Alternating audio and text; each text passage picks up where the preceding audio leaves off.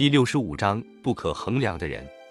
一九五六年春节后，有一天，所长给我们讲完了国内建设情况，向我们宣布了一项决定：你们已经学完了关于第一个五年计划、农业合作化、手工业和私营工商业的社会主义改造这一系列的文件。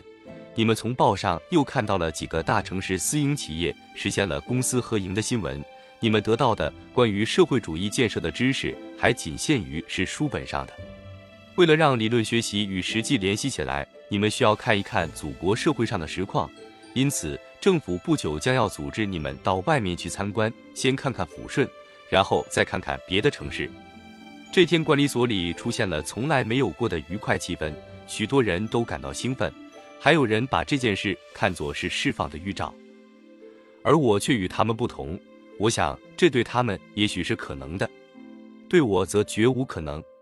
我不但对于释放不敢奢望，就是对于抛头露面的参观也感到惴惴不安。这天下午，在花旗边上，我听到有人在议论我所担心的一个问题：你们说，老百姓看见咱们会怎么样？我看有政府人员带着，不会出什么岔子。不然政府不会让咱们出去的。我看难说，老百姓万一激动起来呢？我可看见过，我是小职员出身的。这是前伪满兴农部大臣老府说的。他从前做过张作霖军队里的小梁瓦官。老百姓万一闹起来，政府该听谁的呢？放心吧，政府有把握，否则是不会让我们去的。这时，我们组新任的学习组长，前伪汪政权的外交官老初走了过来。插嘴道：“我想政府不会宣布我们的身份，对不对？你以为不宣布，人家就不知道？”老袁讥笑他：“你以为东北人不认识你就不要紧了？只要东北老百姓认出一个来，就全明白了。想认出一个来可不难啊！”老袁的话正说到我心坎上。东北人民从前被迫向玉真影行礼行了十来年，难道认出我来还费事吗？东北人民那样恨我。政府怎么就敢相信他们见了我会不激动呢？如果激动起来，会不会向政府要求公审我？老府问的也对，到那时候政府听谁的呢？那时在我心目中，老百姓是最无知的、最粗野的人。我认为，尽管政府和共产党决定了宽大和改造政策，老百姓却是不管这一套的。他们怀着仇恨发作起来，只会用最粗暴的手段对付仇人。政府那时是不是有办法应付？我很怀疑。我认为最大的可能是牺牲掉我，以收民心。许多人都以欢欣鼓舞的心情迎接这次参观，我却终日惴惴不安，好像面临着的是一场灾难。我竟没有料到，我在参观中所看到的人所受到的待遇，完全与我想象的相反。我在参观中看到了许多出乎意料的事，我将在下一节中再说。现在我要先说说那几个最出乎意料的、不可衡量的人物。第一个是一位普通的青年妇女，他是当年平顶山惨案的幸存者，现在是抚顺露天矿托儿所的所长。我们首先参观的是抚顺露天矿，矿方人员介绍矿史时告诉了我们这个惨案。抚顺露天矿大坑的东部，距市中心约四公里，有一座住着一千多户人家的村镇，地名叫平顶山。这里的居民大部分都是穷苦的矿工。日本强盗侵占了东北，抚顺地区和东北各地一样，也出现了抗日义勇军。平顶山一带不断的有抗日军出没活动。一九三三年中秋节的夜里，南满抗日义勇军出击日寇，袭击抚顺矿的一路抗日义勇军在平顶山和日寇遭遇，击毙了日寇杨伯宝采探所长渡边宽一和十几名日本守备队的队员。烧掉了日寇的仓库，在天亮以前，抗日义勇军转移到新宾一带去了。抗日义勇军走后，日本强盗竟然决定用通匪的罪名，向手无寸铁的平顶山居民实行报复。第二天，日本守备队六个小队包围了平顶山，一百九十多名凶手和一些汉奸，端着上了刺刀的步枪，挨门挨户把人们赶出来，全村的男女老幼。一个不留全被赶到村外的山坡上，等全村三千多人全聚齐了，日寇汽车上蒙着黑布的六挺机枪全露了出来，向人群进行了扫射。三千多人，大人和孩子男人和女人、生病的老人和怀孕的妇女全倒在血泊里了。强盗凶手还不甘心，又重新挨个用刺刀扎了一遍，有的用皮鞋把没断气的人的肠子都踢出来，有的用刺刀划开孕妇的肚子，挑出未出生的婴儿，举着喊：“这是小小的大刀匪。”野兽们屠杀之后，害怕人民的报复，企图掩饰灭迹，用汽油将六七百栋房子全烧光，用大炮轰崩山土，压盖尸体，又用刺网封锁了四周，不准外村人通过。以后还向周围各村严厉宣布：谁收留从平顶山逃出去的人，谁全家就要替死。那天白天，烟尘笼罩了平顶山，夜里火光映红了半边天。从此，平顶山变成了一座尸骨堆积的荒山。以后，抚顺周围地区流传着一首悲痛的歌谣：当年平顶山人烟冒，一场血洗遍地生野草，捡起一块砖头。拾起一根人骨，日寇杀死我们的父母和同胞，血海深化永难消。但是日本强盗杀不绝英雄的平顶山人，也吓不倒英雄的抚顺工人。一个名叫方素荣的五岁小女孩从血泊里逃出来，被一个残废的老矿工秘密收留下。她活下来了，今天她是血的历史见证人。我们后来看完了矿场，轮到参观矿上福利事业的时候。便到方素荣工作的托儿所去访问。这一天，方所长有事到沈阳去了。所里的工作人员向我们谈了昨天日本战犯跟方素荣见面的情形。日本战犯来参观托儿所，所里的工作人员说：“对不起，我们没让所长接待你们，因为他是平顶山人，我们不愿意让他受到刺激。”日本战犯差不多都知道平顶山事件，他们听了这话，一时面面相觑，不知如何是好。后来，他们商议了一下，认为应当向这位受到日本帝国主义者灾难的人表示谢罪，恳求他出来见一见他们。女工作人员很不愿意，但经他们再三恳求，终于把方所长请来了。日本战犯们全体向他鞠躬表示谢罪之后，请求他把当时的经历讲一讲。方素荣答应了。我到现在还记得清清楚楚。他说前前后后都是街坊。爷爷领着我，妈妈抱着我兄弟，他还不会说话。鬼子兵跟汉奸吆喝着说去照相。我问爷爷照相是什么，爷爷给了我一个刚做好的风车，说别问了，别问了。五岁的方素荣就是这样随了全村的人，同坐高粱赶风车的爷爷、守寡的妈妈和不会说话的兄弟到刑场去的。机枪响了的时候，爷爷把他压在身子底下，他还没哭出声。便昏了过去。等他醒过来，四周都是血腥，尘烟弥漫在上空，遮掩了天空的星斗。八处枪弹和刺刀的创伤使他疼痛难忍，但是更难忍的是恐怖。爷爷已经不说话了，妈妈和兄弟也不见了。他从尸体堆里爬出来，爬向自己的村子，那里只有余烬和烟尘。他连跑带爬，爬出一道刺网。在高粱茶地边，用手蒙住脸，趴在地上发抖。一个老爷爷把他抱起来，裹在破袄里，他又昏睡过去。老爷爷是一个老矿工，在抚顺经历了来到千金寨就把铺盖卖，新的换旧的，旧的换麻袋的生活，在矿里被鬼子压榨了一生，弄成残废，又被一脚踢出去，晚年只得靠卖烟卷混饭吃。他把方素荣悄悄地带到单身工人住的大房子。放在一个破麻袋里，这个大房子里二百多人睡在一起。老爷爷占着地头一个角落，麻袋就放在这里，白天扎着口，像所有的流浪汉的破烂包似的，没人察觉。到晚上人们都睡下的时候，他偷偷打开麻袋口喂小姑娘吃喝。但这终不是长久之计。老爷爷问出他舅舅的地址，装出搬家的模样，挑起麻袋和烟卷箱子，混过鬼子的封锁口。把他送到不远一个屯子上的舅舅家里，舅舅不敢把他放在家里，只好藏在野外的草堆里，每天夜里给他送吃喝，给他调理伤口，这样熬到快要下雪的时候，才又把他送到更远的一个屯子的亲戚家里，改名换姓的活下来。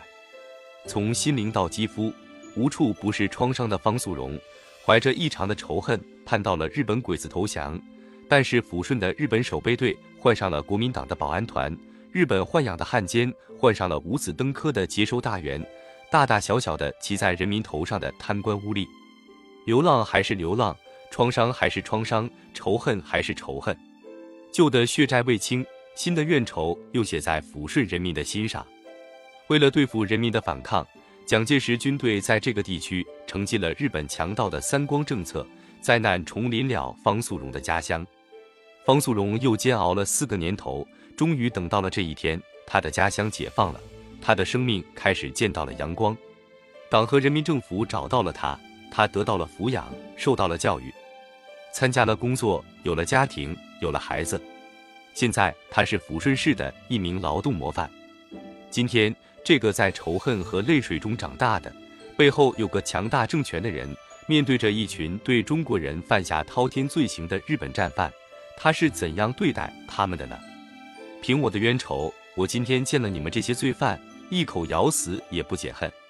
可是他是这样说的：我是一个共产党员，现在对我更重要的是我们的社会主义事业，是改造世界的伟大事业，不是我个人的恩仇利害。为了这个事业，我们党制定了各项政策，我相信他，我执行他。为了这个事业的利益，我可以永远不提我个人的冤仇。他表示的是宽恕，这是使几百名日本战犯顿时变成目瞪口呆的宽恕，这是使他们留下羞愧悔恨眼泪的宽恕。他们激动地哭泣着，在他面前跪倒，要求中国政府给他们惩罚，因为这种宽恕不是一般的宽恕。一个普通的青年妇女能有如此巨大的气度，这实在是难以想象的。然而，我亲身遇到了还有更难以想象的事。假定说，方素荣由于是个共产党员、工作干部，他的职务让他必须如此，这本来就是够难于理解的。那么，台山堡农村的普通农民又是由于什么呢？台山堡是抚顺郊区一个农业社的所在地。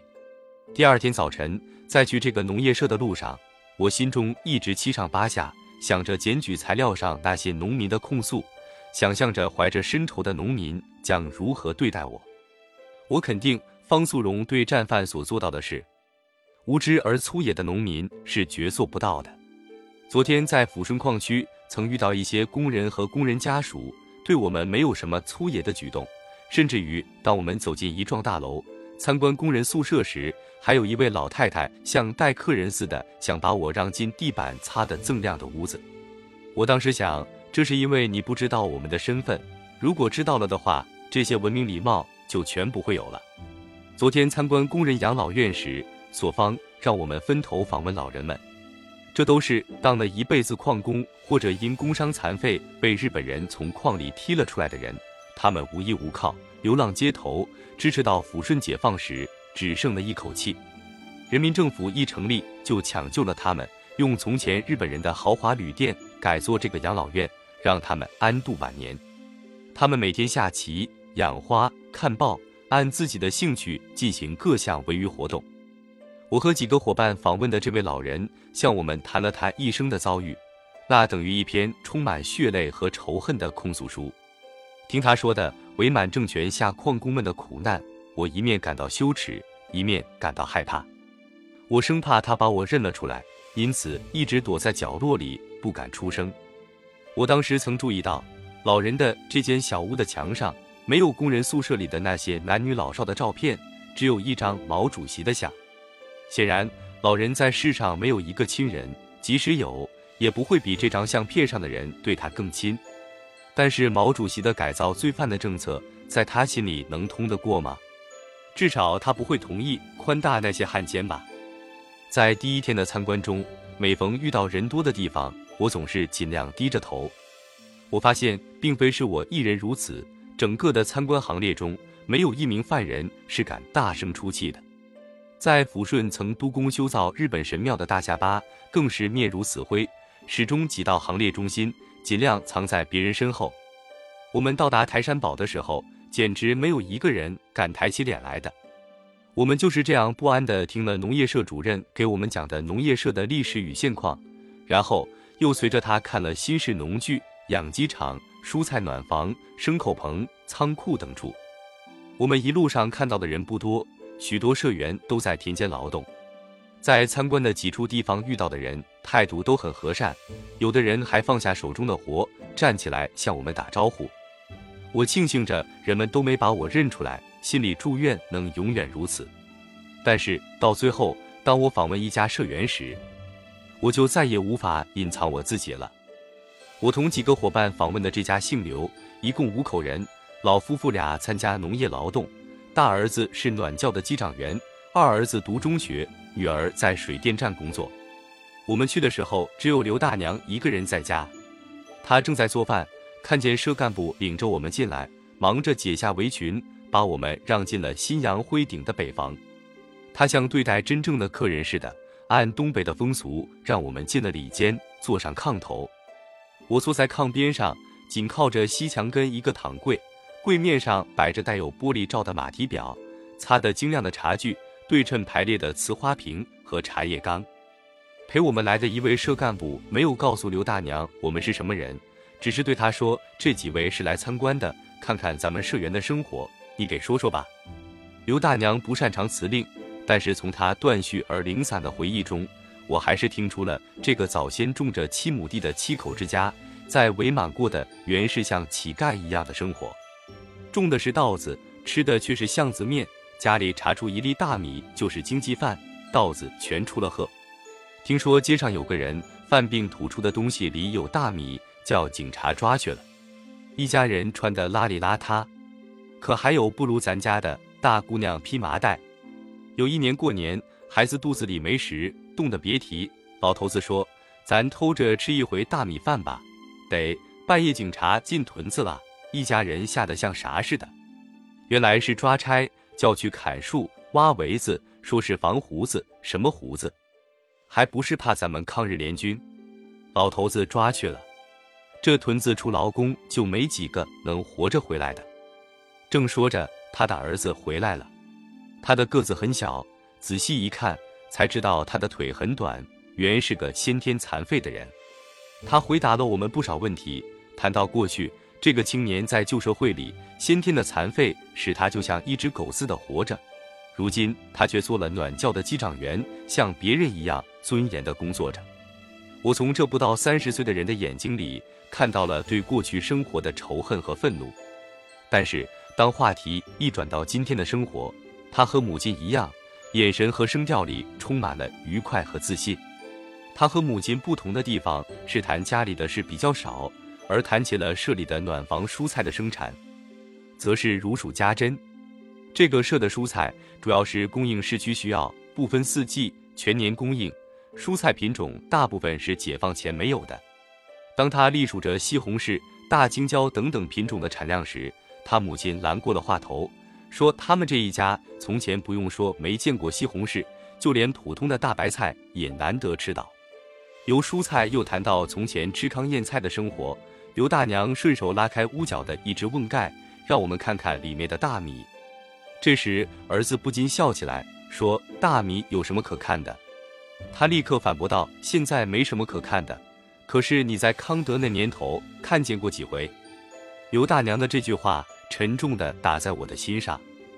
我刚走进这家人的房门时，还担心着是不是会有人问起我的姓名，而现在，我觉得如果在跨出这个房门之前再不说出自己的姓名，那简直是不可饶恕的欺骗。我站立起来，向着刘大娘低头说：“您说的那个康德，就是伪满的汉奸皇帝溥仪。”就是我，我向您请罪。我的话音未完，同来的几个伪大臣和伪将官都立起来了。我是那个抓劳工的伪勤劳部大臣，我是搞粮谷出河的兴农部大臣，我是给鬼子抓国兵的伪军管区司令。那老大娘呆住了，显然这是出乎她意料的事。即使他知道来参观的是汉奸犯，也未必料到我们的姓名和具体的身份。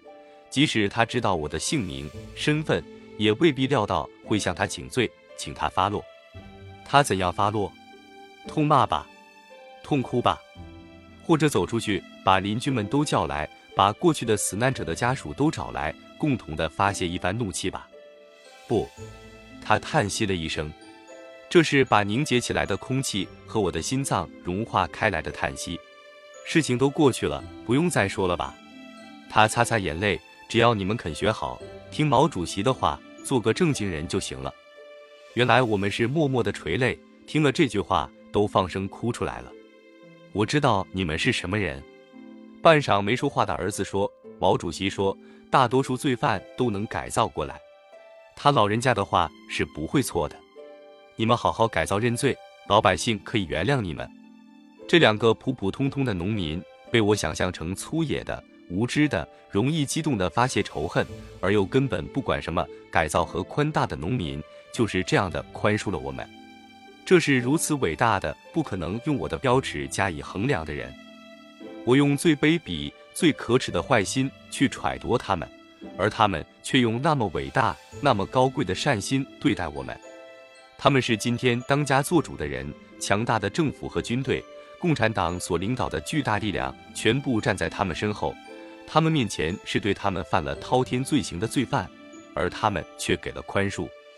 他们为什么那样相信党和毛主席？他们怎么能把党的改造罪犯政策从心底上接受下来呢？而共产党和人民政府为什么那样相信人民，相信他们一定会接受他的政策？这一次的参观也给了我答案。